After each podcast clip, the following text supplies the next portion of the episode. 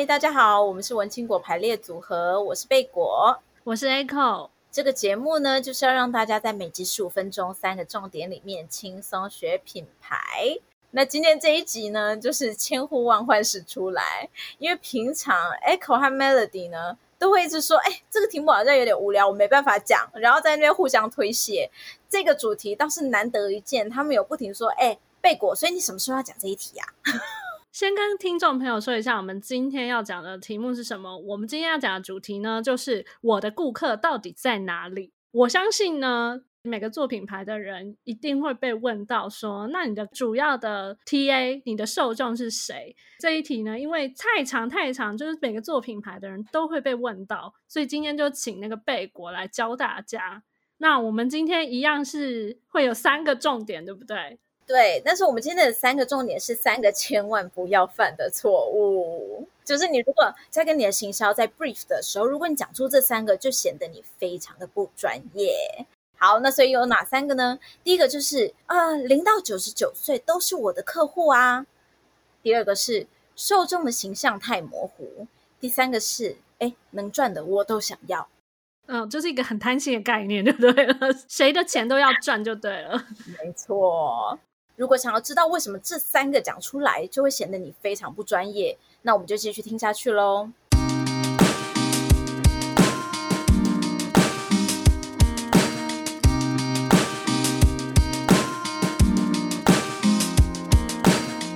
好，我想要先问一下贝果，在你在帮客户呃做品牌诊断的时候，你最怕听到客户跟你说什么？哦，那绝对是第一个。我的产品真的超棒的，我零到九十九岁都可以用，这个太可怕了。那可是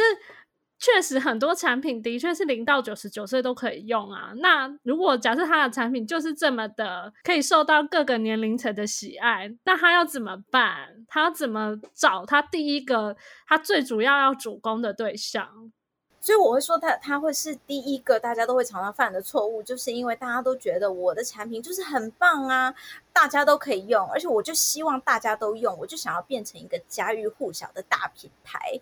那但是呢，大家不要忘记，我们在做品牌的时候就是在做沟通，所以你的产品一定要先有一个主要的定位。那当然沟通也会需要啊，比如说你在跟你的九十九岁的阿妈在讲话的时候，你不可能。在跟一个一岁小朋友在讲话是一样的语气，是一样的内容，对不对？所以你当你在做自己的产品定位的时候，其实我觉得你可以想的是，我我这个产品，我第一个想要对话的对象是谁？假如我今天第一个想要对话的对象是小资女，大概出社会五到十年之间，那可能我要跟她沟通的内容就会是必须要符合。他这个年龄段的说话方式吗？还有他平常会用的一些形容词，对，或者是他关心的事情。所以就是第一个，一定要先找到你最想先跟谁对话，这样子吗？没错，这样你才知道你要怎么去抓你的对话方式，然后还有你用字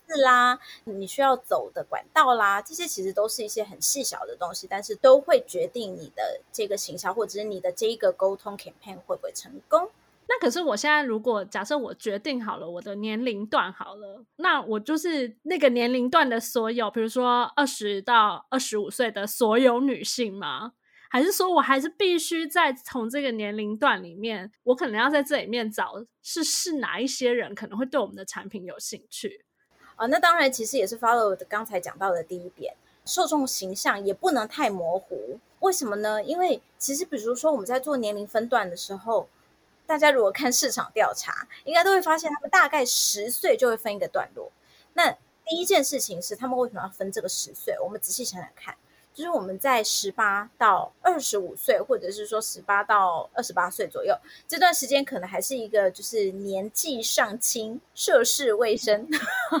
接下来，你如果继续往社会迈进，然后你可能就会变成轻熟龄，你可能在意的事情又不一样，你的人生履历又不同了。在这一段的分野，你想想看，你在跟他们讨论的时候，在跟他们说话的时候，就会用完全不一样的方式，才能引起他们的兴趣。那如果像 Echo 刚刚讲到的，就是在一个年龄段里面，比如说，那我们拿二十四到三十五来说好了，因为这一段确实是一个大家都觉得是消费主力，然后很容易被影响，又很愿意掏钱的一段黄金年龄层。所以呢，在这里面，你又想要掏给谁？那真的完全要看你的品牌本身。因为比如说，我今天假如是一个很耐摔的手机壳，好了，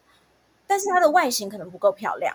所以我会 target 那些他逛百货公司，可能对自己的外形非常重视的女性吗？我可能就不会。我可能就是一样是二十四到三十五之间，我可能就会 target 那些比较对自己的形象是有自信的，然后也很有个性，不想跟别人一样。他的喜好不是逛百货公司，他有空的时候他就想要去攀岩，他想要去爬山。那这些人他在意的事情，嗯、或者是你可以打动他的切入点，就会完全不一样。所以我会建议大家，如果说拿到自己的产品，或者是你遇到了一个产品的时候，你先抓出。产品特色有点像是，我记得我们应该是第二集的时候有跟大家提到，要找出三个你的产品的形容词，然后再针对这三个形容词去找出你的受众形象，就把它具象化了，变成一个人。你在做 campaign 了之后，然后再针对实际的情况或者是你的受众的反应，再去做微调。所以，我可以说，我这个产品可能是想要卖给二十四到三十五岁，喜欢户外运动，然后不想要跟别人用一样的东西的女性，这样会比较具体吗？没错，这样子就会具体非常多。你如果觉得你可以在心里投射这一个形象到你其中的一个一个朋友，或者是你在电视上面会看到的人，那就表示你是够具象。所以，我可以在我的心里面想一个，就是说我最想卖给谁？你想象他可能会有什么样子的个性，然后喜欢什么东西，当做在跟我的朋友讲话这样子。没错，因为其实我们前面有提到嘛，就是现在的品牌已经不像过去那样高高在上，你现在品牌比较像是跟消费者是平行的地位。所以，如果你可以投射成一个人设的话，或者是你可以直接找到一个你身边周遭能够想到的人，那你应该就有一个基本的沟通的样板可以先做了。我相信应该也会有你的客户觉得说，那这样的话，我是不是只能赚二十四到三十五岁这一段年龄层女性的钱？那其他年龄层的人要怎么办呢？也很多人也会担心这件事情啊，所以才会有第三个错误，就是很多品牌主可能一开始会觉得，哎。可是能赚的市场我都想要啊，但是我们可别忘记，我们的行销预算都是有限的，所以我会建议大家，我们先拿下第一市场，就是你最有优势的那个市场，然后再来做调整。就当你一个市场站稳了之后，我们再来做调整。比如说像全联，我就觉得他做的很好。因为我不晓得大家记不记得，他一开始的时候其实是从军公教的那种军公教的福利社的概念，以前还要拿一些军公教那种特殊的一个证件才可以进去，然后后来他们就逐渐算有点像民营化还是什么嘛？逐渐的就是转换了一个形象。如果大家还记得的话，其实，在大概十年前左右，甚至到五年前，我觉得他们的主要的受众。都还是放在大概三十五甚至四十五以上的主妇，就是他们比较会在意成本啦，他们比较需要便宜啦、划算啦。那这些反映在什么上面呢？那一段时间其实不停的在打他们的产品，其实是不漂亮，他们的店也不美，然后他们的人员也没有一些 fancy 的外表，但是他把所有的预算都放在省，帮大家省钱上面。他当时一直在打的就是草根，然后省钱。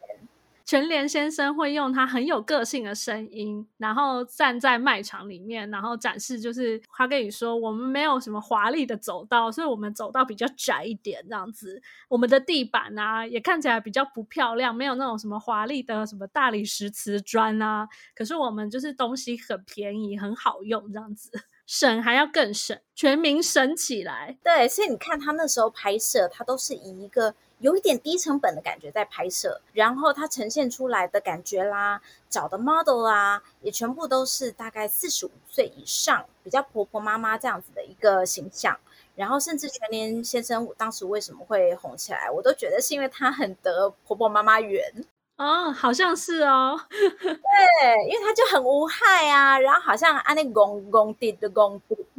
可是你们注意一下，在近五年吧，或者甚至是近两三年，他们开始狂打小资市场。